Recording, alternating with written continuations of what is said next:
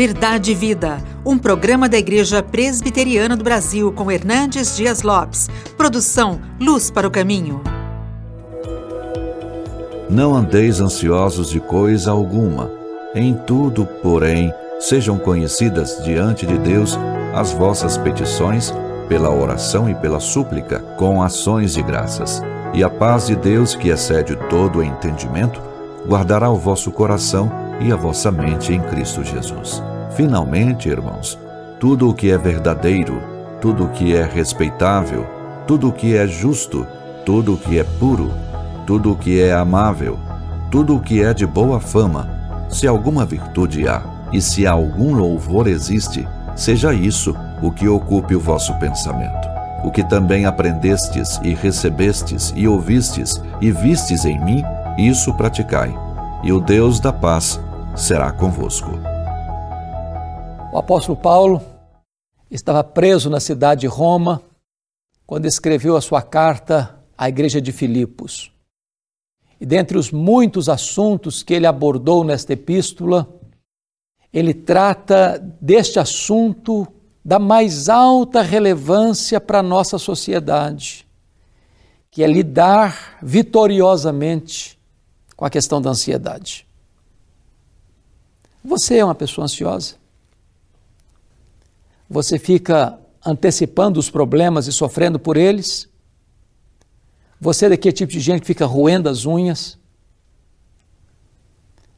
Daquele tipo de gente que o problema está lá do outro lado do Atlântico, você pensa que já está batendo na porta da sua casa? Hoje eu quero conversar com você sobre como você pode vencer a ansiedade. O apóstolo Paulo começa dizendo assim: Não andeis ansiosos de coisa alguma. Talvez você pergunte, mas o que é ansiedade? Eu, eu, eu sei que eu sinto esse negócio, mas não sei o que é. É. Bom, ansiedade significa, na língua grega, foi escrito esse texto, é puxar em direção oposta, para estrangular. É tirar o oxigênio. É sufocar as mãos ficam suadas, os joelhos meio trôpegos, ah, você fica aflito, angustiado, não dorme direito, não come direito ou come demais.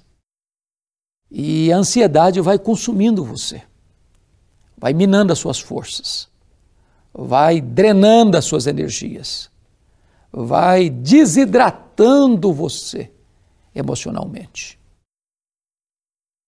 O Senhor Jesus Cristo quando tratou também deste assunto, lá em Mateus 6, ele diz que essa ansiedade é inútil, totalmente inútil.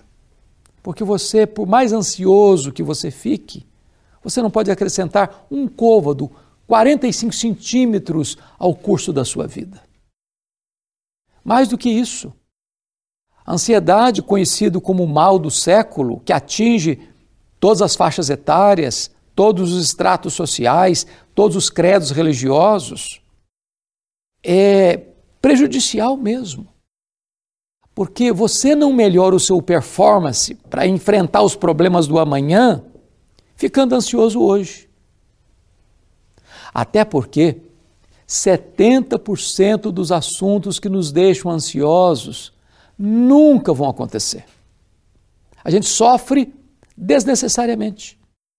Mas se o problema vier a acontecer, você vai sofrer duas vezes e ao enfrentar o problema já não tem mais forças porque você gastou todas as suas energias antecipadamente.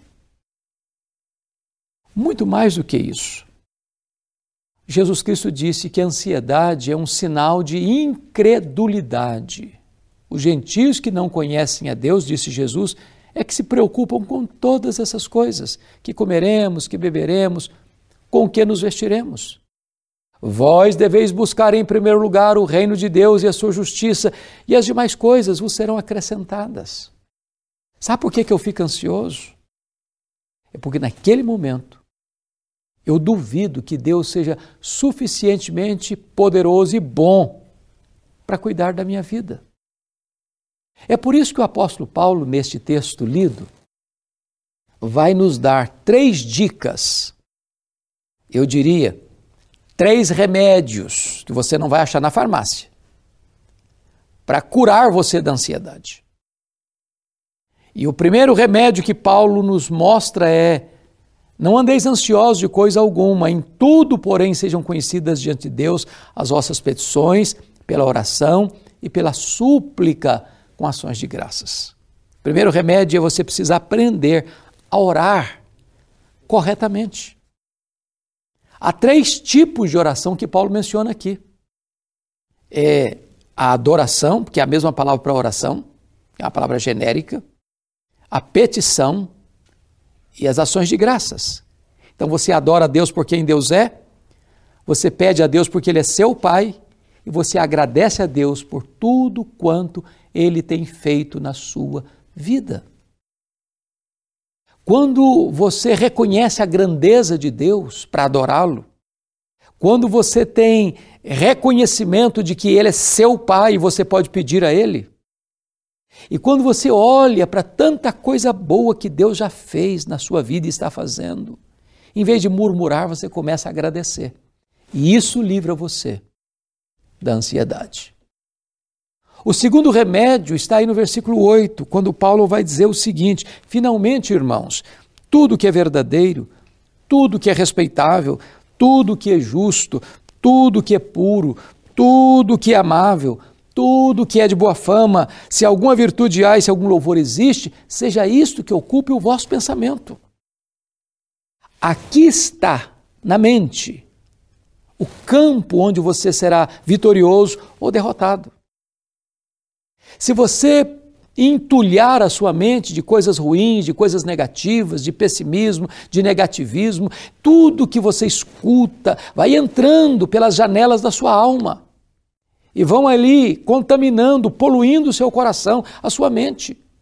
E de repente você vai se tornando uma pessoa negativa, para baixo, é, com sentimento de fracasso, de derrota.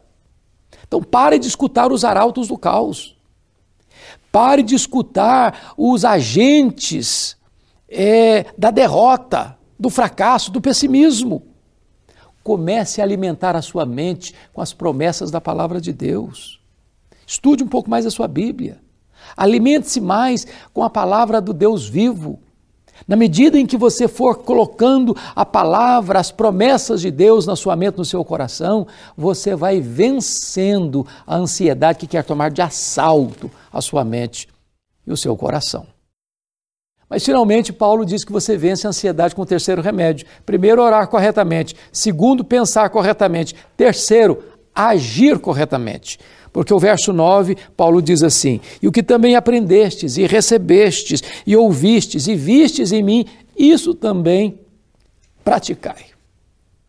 A Bíblia nos alerta para não sermos meros ouvintes, mas praticantes da palavra de Deus.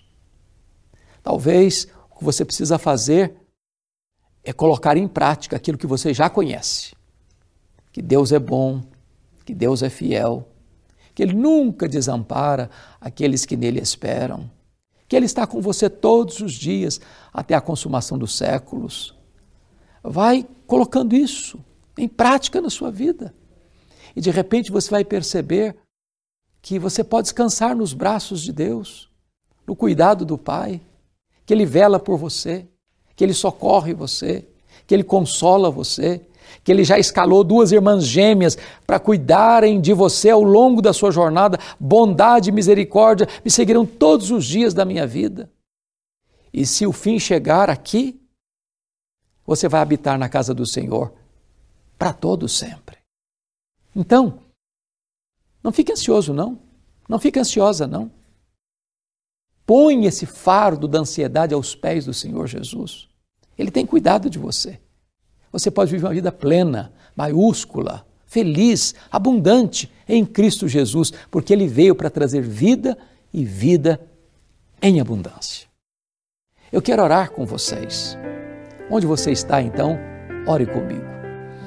Deus, eu quero te agradecer porque a tua palavra nos traz orientações seguras de como nós podemos vencer a ansiedade.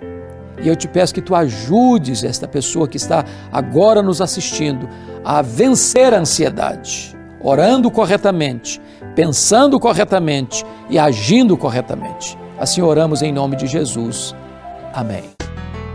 Verdade e Vida, com Hernandes Dias Lopes, um programa da Igreja Presbiteriana do Brasil, produção de Luz para o Caminho. Luz para o Caminho, o Evangelho de Cristo através da mídia.